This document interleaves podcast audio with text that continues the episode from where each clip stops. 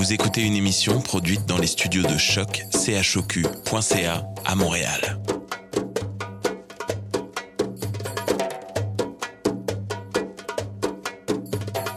Vous êtes tous les bienvenus à Radio Dodo, une radio internationale destinée aux tout petits enfants victimes des guerres. Radio Dodo est une initiative neutre et patronnée par la Commission canadienne pour l'UNESCO.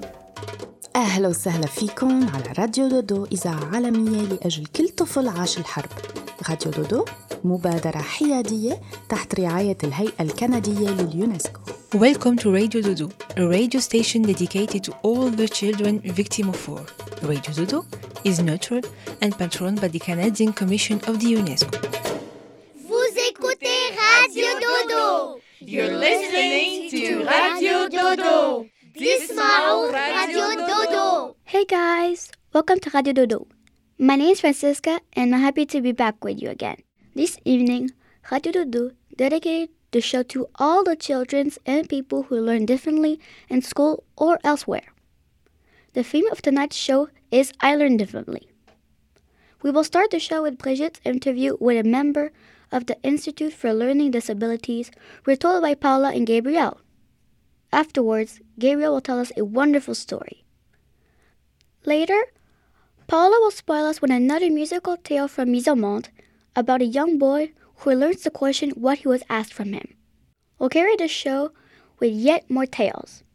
Gabriel will read the Maisai War suggested by Corinne, and Paula will share us her story, The Extraordinary Boy.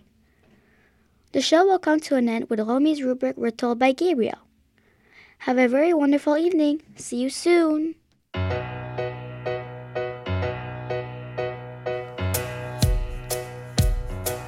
On a nos manies, nos têtes envahies, gestes maladroits, en mode pourquoi? Nos regards s'égarent, on a parfois peur, et notre langage, pas toujours à l'heure. Le repli, les cris sont notre défense, c'est notre détresse qu'on vous balance.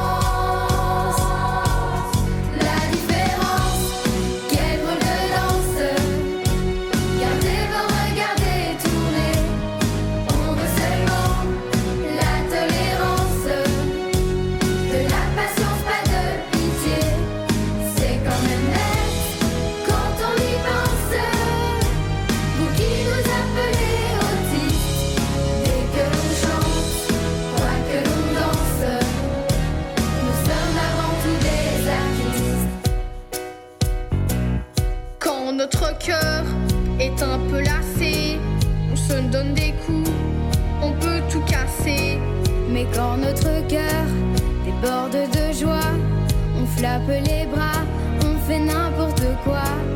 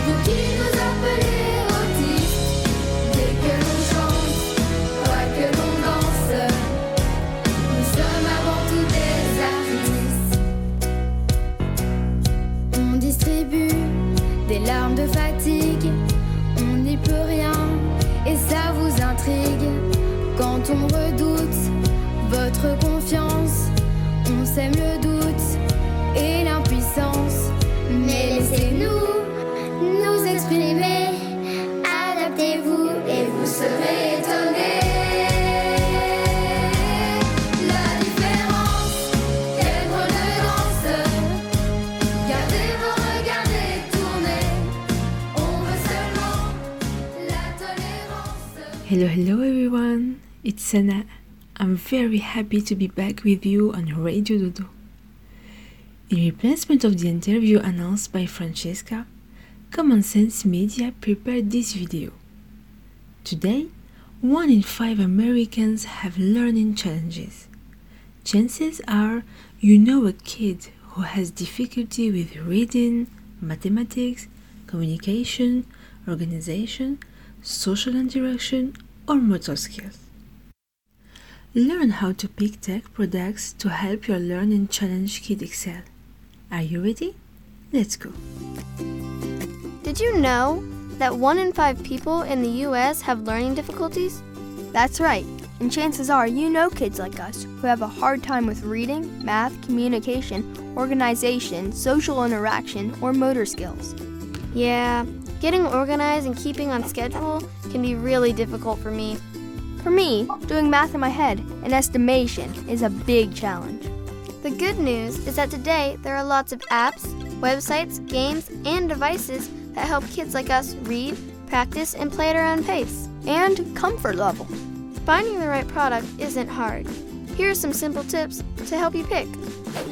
First, match the device to the kid. Make sure the device you pick lets you adjust the settings to better meet our learning challenges.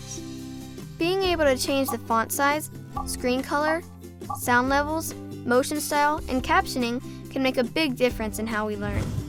Next, pick your content carefully.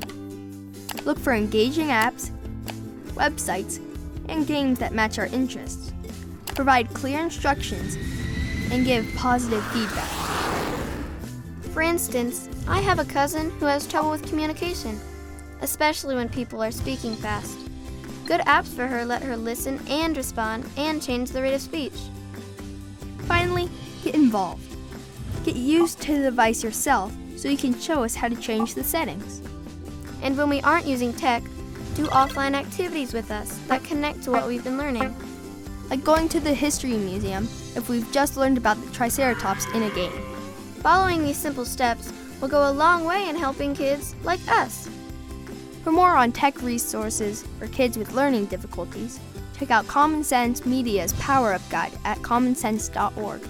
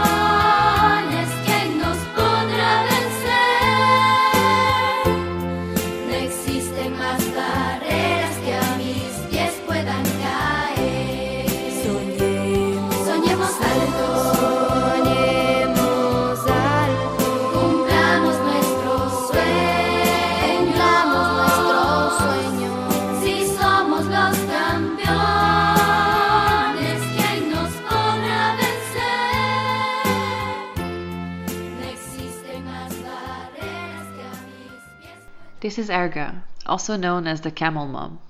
25 years ago, she left Europe to go on a great adventure. With the help of her Bedouin friend Tifala and of a young child named Baraka, she learned to survive alone in the desert with 12 camels. My name is Mary Raphael. Welcome to the south of Jordan. Erga spent two weeks with Tifala's family in the desert, and by the end of her stay, she had changed forever. Erga sold her house in Portugal and moved to Wadi Rum. There she discovered a whole new world of mountains and dunes shaped by wind and sun, and learned a new way of living. One day, Erga was about to feed her camels when they all decided to run away.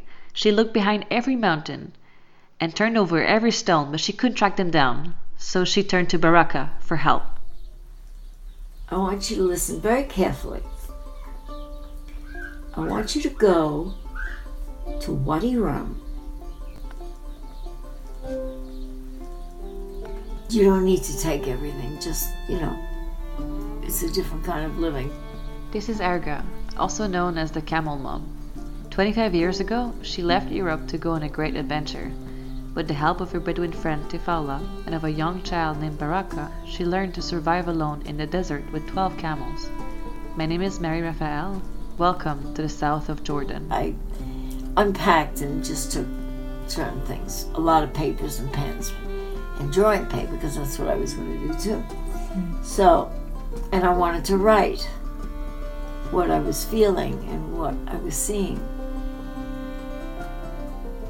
It was really very nice. His uncle was really beautiful. He didn't speak English, but we managed to communicate. I would draw pictures. He knew what I was talking about.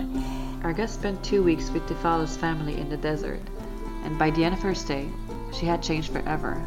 I wanted to come back, but I didn't want to come back as a tourist. I wanted to come back living in the desert, and if I could, alone. Erga sold her house in Portugal and moved to Wadi Rum. There she discovered a whole new world of mountains and dunes shaped by wind and sun, and learned a new way of living. I wanted, I wanted to feel what it was like just to be, just be. No reference, no nothing. I read a lot. I wrote a lot. I drew, and I just was part. I became part of the whole scene. I wasn't there to do anything, uh, you know, special, or to do anything that would. Uh, I didn't feel I was outside of it. I felt I was part. I was in it. So it was very easy. I slept very well. I learned how to make the desert bread. They taught me how to live in the desert. They taught me how to to track snakes. They taught me how to um, deal with the weather situations. I would go with uh, Selmy. He was a Sinai Bedouin. He would take me in the desert for day trips. That was how we started. Because I had to learn camels. I knew horses. I didn't know camels. Then he would take me out on trips, and we would sleep over. So he would teach me how to set up camp and all this stuff. And they, he taught me, Defala taught me how to track. Each camel, believe it or not, has a different footprint.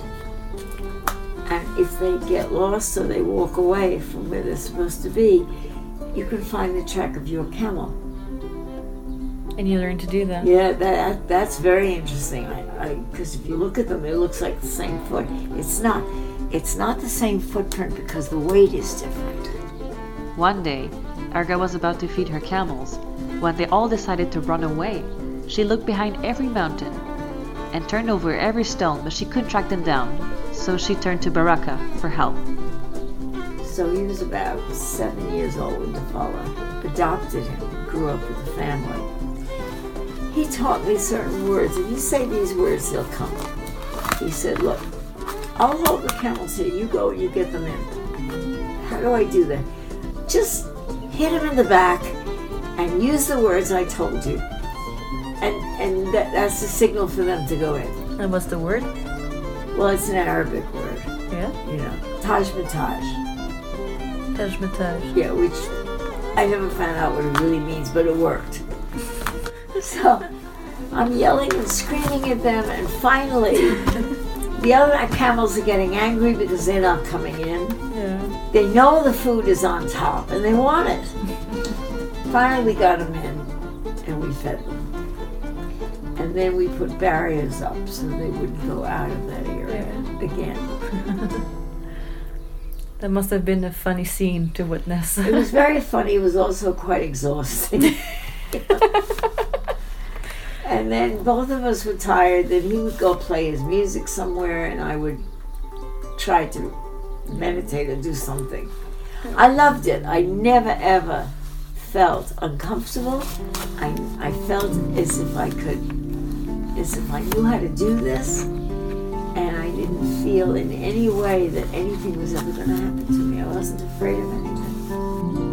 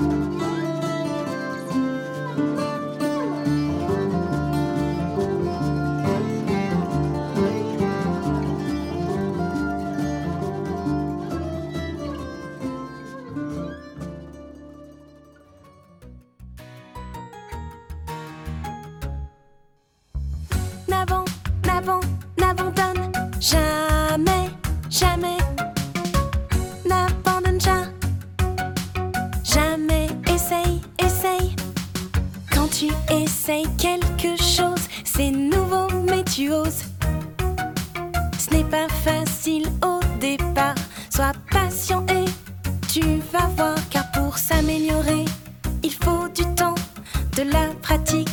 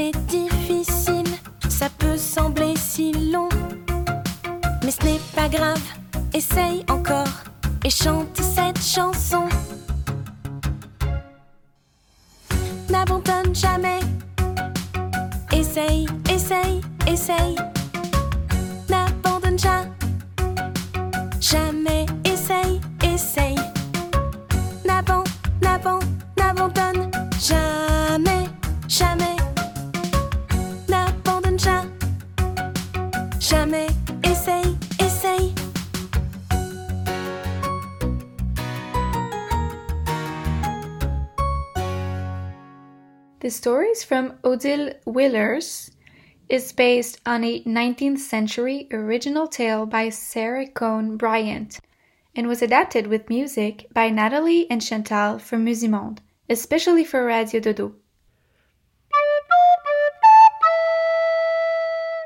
The story takes place in an African village.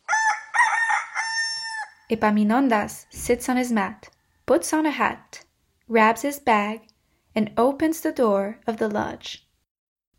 Have a nice day, Mom. Say hi from me to your godmother, would you, and fill the buckets to the edge. Don't worry, I will be as strong as General Epaminondas, whom you named me after. Epaminondas walks bare feet on the red soil. He stops under the shadow of a tall baobab. His godmother appears on the threshold of her home. She's beautiful, and she smiles, showing off her teeth as white as ivory. His godmother isn't anyone. With her colorful garments, her assorted turbans, and all her jewels, his godmother is an important woman. Greetings, godmother Ba. My mother says hi. Welcome, Epaminondas. Thank you for these kind words, and thank you for helping me out. Epaminondas goes to the village as well, seven times, to fill the seven buckets to their edge, one for each day of the week. Tired, he walks back in Ba's house. You've been confronted to the heat from the sun. Now eat, drink, and get some rest. Ba sits on her resting chair. Laid down on the mat, surrounded by his godmother's pleasant smell, Epaminondas falls asleep. Some time later, after Epaminondas wakes up, his godmother hands him a gift. Here, a piece of coconut cake for your mom. Thanks, I'll put it in my bag. Tss. It's not a good idea, boy. It's better you hold on to it in your hands.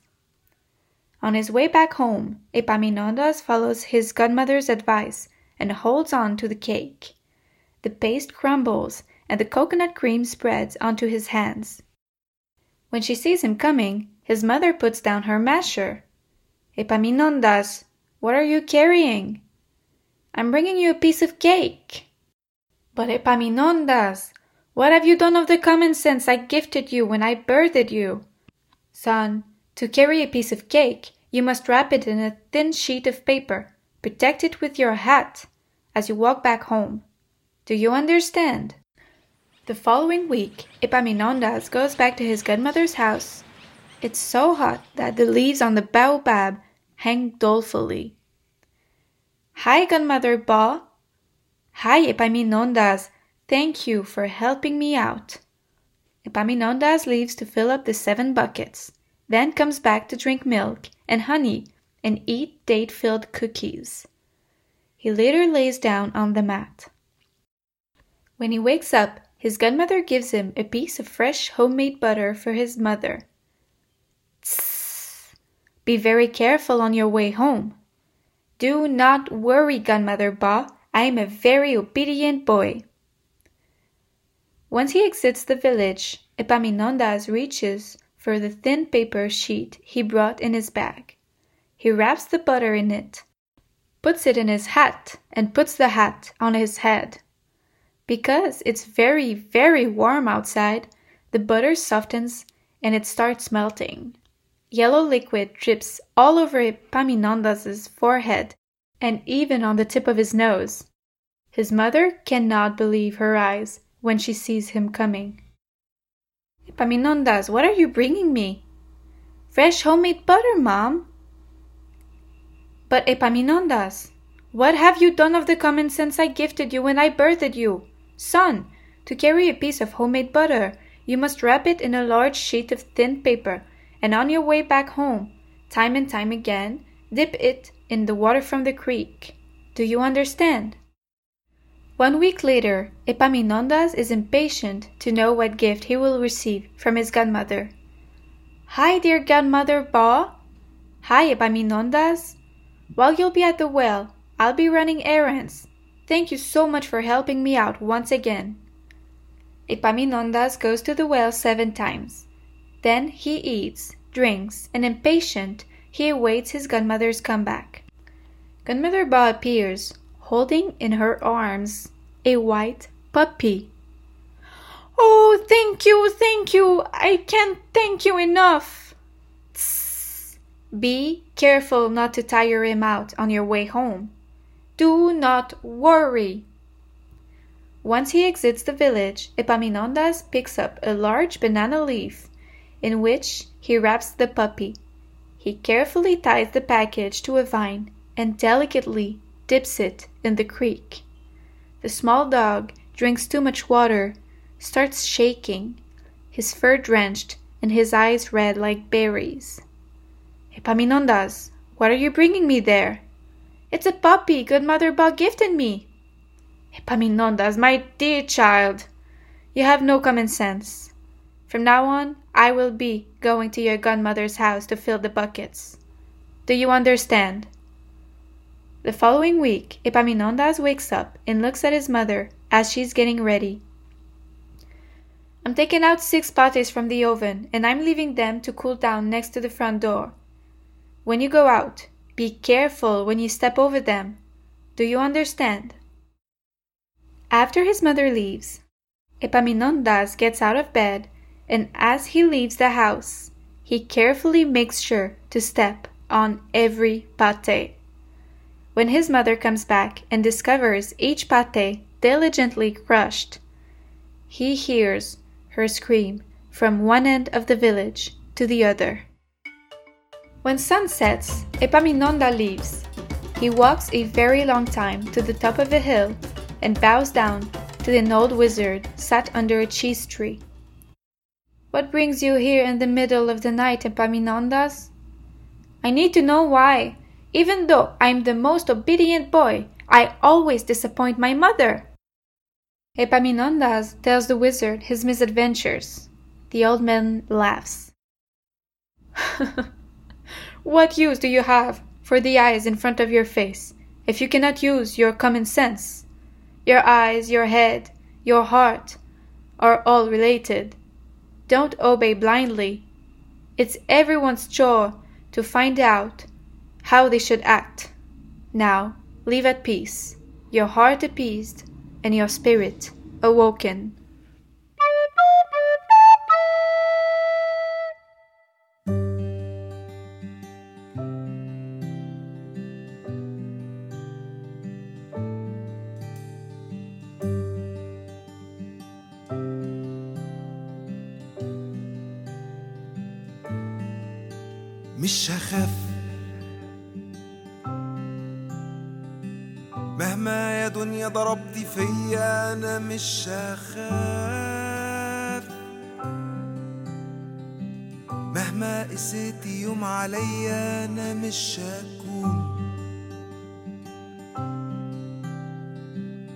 عايش حياتي كل يوم ظنون في هموم. اخرتها نبكي عليه هي الحياة بتدوم.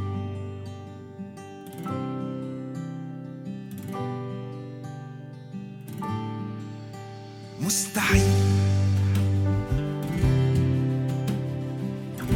احني راسي وانحني علشان أعيش. المذلة فيكي كسرة والضعيف ما بيساويش. والطرق فيكي كتيرة والسكك ما بتنتهيش.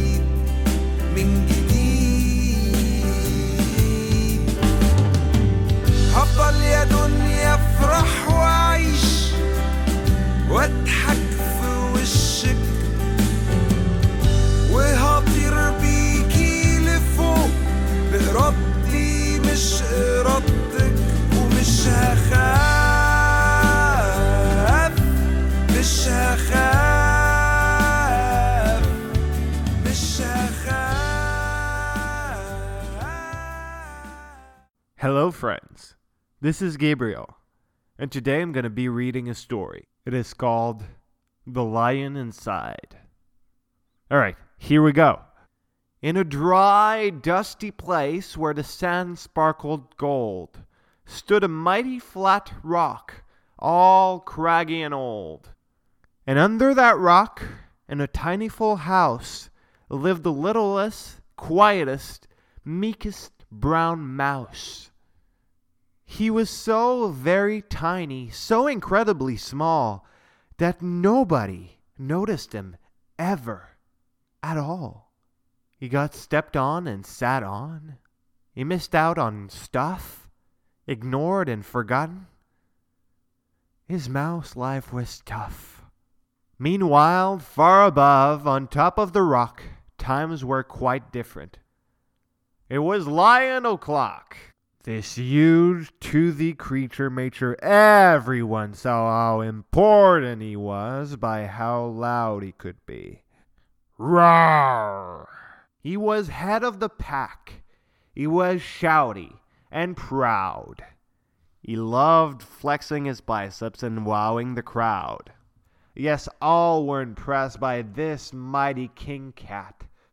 If only, thought the mouse, I could be more like that.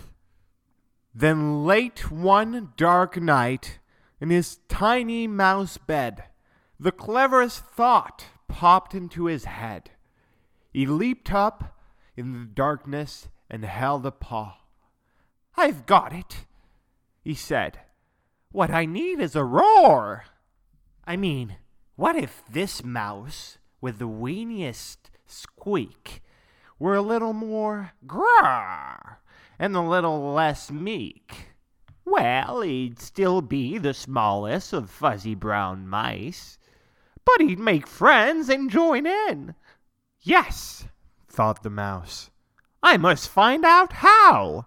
I will learn how to roar, and I will learn it now. But it wouldn't be easy.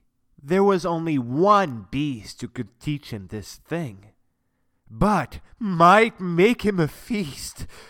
Oh, it was time to be strong, take a chance. After all, forever was such a long time to feel small. So he made himself brave and he thought like a winner. He set off for the top, hoping not to be dinner. It felt like the scariest thing he could do. But if you want things to change, you first have to change you. The farther he climbed, the closer he got to the slumbering lion reclining on top. Then, at last, as he stood on his tippity toes, he found himself suddenly nose to nose. Um, gulp, pardon me. Wake up, Mr. Lion. You've got company. Hum, squeak, Mr. Lion. What I've come to you for is squeak. Do you think you could teach me your roar? A silence befell that twinkling plain. Lion opened his eyes and puffed out his mane. Then so slowly it felt like a week. Then he opened his mouth and let out a The lion curled up in a terrified ball. He didn't like this, not one bit at all. Don't hurt me, he whimpered. Oh, try to be nice. Well, this mighty great lion was frightened of mice.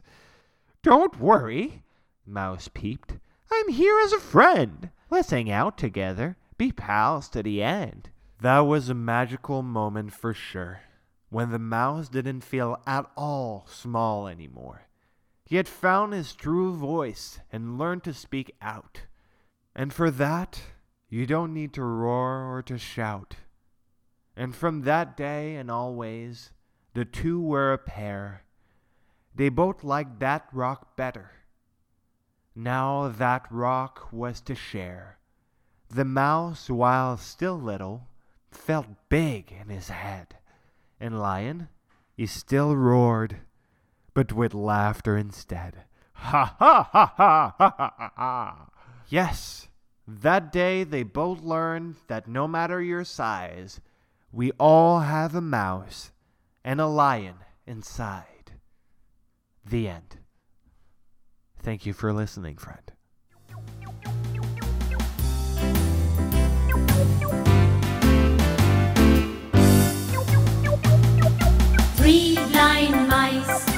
Three blind mice. See how they run, see how they run. They ran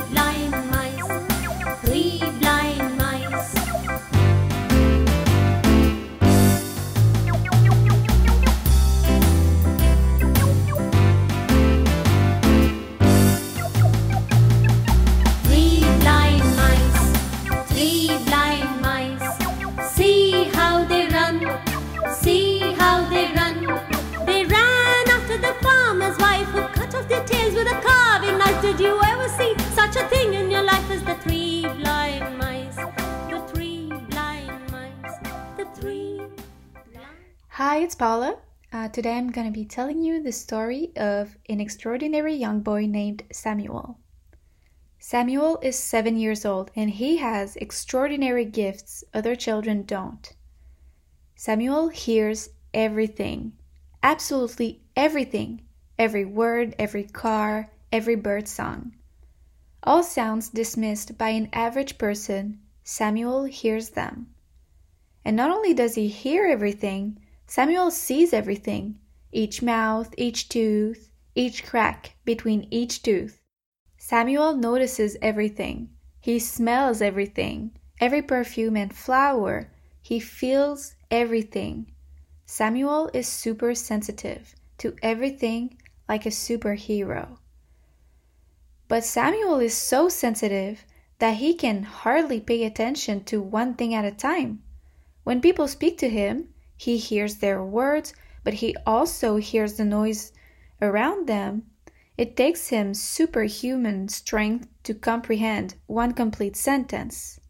So many words, so many sounds, smells, and sensations to filter. It's a lot, and sometimes it's too much for one person alone. So Samuel has an aide. At school, a person helps him to focus in class, and at summer camp, I help him to take part in the group activities. Together, we elaborated secret codes. He learns to speak like other children, but it's hard to formulate entire sentences throughout all those sensations that constantly overwhelm him. To make things simple, Samuel memorizes the numbers to every door in the school. At the lobby, it's door number 1A. The gymnasium door is 10B, and the class where we eat snacks and where we play spaghetti tomato is door 8A. So when Samuel wants to play basketball, he says 10B. Samuel is very agile with the basketball. He throws the big orange ball with both hands without even looking at the net and somehow manages to score. But he quickly gets bored. It must be too easy for him. Samuel also loves the swing. He could spend an entire day looking at the seat going up and down. I think Samuel likes physics. He observes things bouncing like a ball or swinging like the seat. And from the outside, it's like he's watching the best movie ever. However, we shouldn't only interact with objects. We must spend time with other children, and that's a little more difficult. There are 13 children in our group. Some of them ask why I'm Samuel's counselor. They wish I was theirs as well. There's the kind Rosalie, the short Alice, and the energetic Charlie. I explained to them that they're very lucky to be able to eat and play and swim on their own, and that unlike them, Samuel learns differently. He needs someone to help him to focus and to communicate. So that's why I'm always with them, even though I enjoy playing with them as well. Samuel's favorite game is Zombie. To play Zombie, you must lay on the ground and play dead. A child called the Cemetery Caretaker must watch over the dead, and when one of them moves, they lose and become zombies because a dead person that moves is a living dead. Samuel never wins when we play Zombie, but he loves to play anyway because Charlie breaks the silence and squeaks like a pig with his nose. Samuel can't help but to laugh. Then he loses, but he has a lot of fun, and sometimes he grunts back at Charlie. Samuel also loves to play spaghetti tomato. The rules of the game are simple. We sit in a circle except for one person. That person walks around the circle while tapping people on the shoulder and saying spaghetti. After a while, that person chooses somebody, touches their head, and yells tomato. The chosen one must stand and touch the person who tagged them, and to do so, they must run after them. Samuel loves to play spaghetti tomato so much that sometimes he isn't even tagged and he stands to run after the other kid. One time, it was Samuel's turn to tag somebody. He repeated, Spaghetti, spaghetti, spaghetti. His smile grew from one shoulder to the other. He was almost laughing when he yelled, Tomato! He tapped Alice's head and started running as fast as he could, but Samuel isn't very quick. So Alice stood up slowly and started trotting behind him. The smile on Samuel's face was contagious, and all the children grinned while looking at him ran so joyfully. I'm so proud to see him play with other children now. I know how demanding it can be for such an extraordinary young boy such as him. I'm also filled with joy to see other children include him in their activities. His friends don't necessarily understand why Samuel doesn't speak like them, nor why he likes to look at things go up and down. But despite all that, they're always so welcoming and generous with them. Without them, we wouldn't be able to have played Zombie and Spaghetti Tomato. They too are extraordinary children, and I'll always remember their generosity and kindness. I hope you enjoyed Samuel's story and the extraordinary young children with whom I've had the great pleasure of spending my summer with. Good night.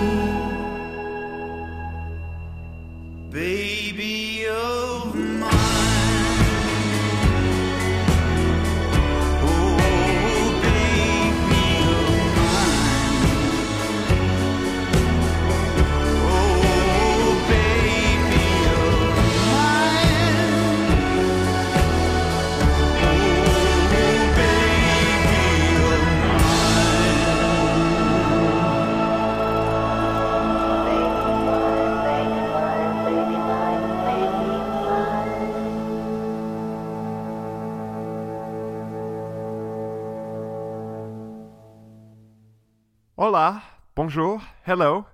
This is Gabriel. And right now I'm going to be reading Rami's segment. Okay, let's go. Right now I'm in Morocco. And today I went to meet some young people from the University of Akhawayn who started a very interesting initiative for people to learn the Darija language, Moroccan Arab. It is for immigrant minors coming from sub-Saharan Africa. Today was the first lesson. We learn numbers and we learn how to introduce ourselves. Hello, Sammy. Hi. Could you tell me about the activity that's going on today? So, uh, this activity has the goal to teach English and Moroccan Arab to refugees and uh, African immigrants from sub Saharan Africa in Morocco. Great. Could you tell me what we learned today in the lesson? We already had finished the six lessons in English, and today we began the first lesson to learn Moroccan Arab. We taught them uh, numbers in Arab and how to introduce yourself, how to tell people their age, uh, the place they live in. Apart from the objective to integrate language to live in Morocco, our objective is to break the barriers that exist between Africans and Moroccans. So these lessons are an opportunity for them to meet Moroccans that are the same age or so. And how old are you, Sammy? I'm 18 years old. You're 18 and you work with uh, young people that are 16 and 17, correct? Yes. And right now you're the leader of this effort. Yes, absolutely. I oversee logistics, uh, promotion. However, I don't work alone. We're a group. And the interesting thing is, we're not only Moroccan people, but we're people from other countries all over the world. What about the Moroccans that work with the young people on this project? Uh, does this effort bring something to them? Yes, Moroccans that work on this project are students of the University of Al Akhawayn, and it adds a bit more experience to their resumes. Uh, most of the people have not done lessons like this before, so it's great. And do you think it's their first time meeting sub Saharan immigrants? Yes, uh, last semester was my first time meeting some of them too. Uh, that's when I met them, and that's when uh, I fell I fell in love with this project. In the beginning, what made me come onto the project was the fact that I could teach somebody something that I knew and that would be useful to them all their lives. I remember in one lesson we asked them what their goals were in life and didn't have small tiny dreams even though they were living their living conditions were poor. Some of them wanted to become great soccer players, some dancers, other business people. For me, it's an honor to be part of this and help them get closer to their dreams. After learning about them more and more, we come to understand that we have different pasts and different histories, but in the end, we all connect. We all laugh together, we all learn together, you know? Great. Thank you, Sammy. With that, friends, I wish you a good night of sleep. Thank you very much for listening. It's already time to leave. We'll see you next week.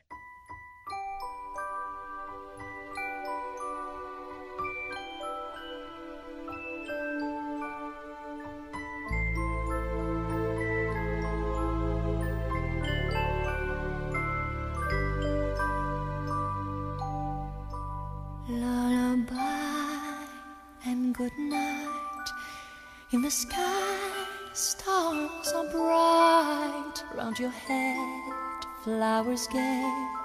Set your slumbers till day. Lullaby and good night. In the sky, stars are bright.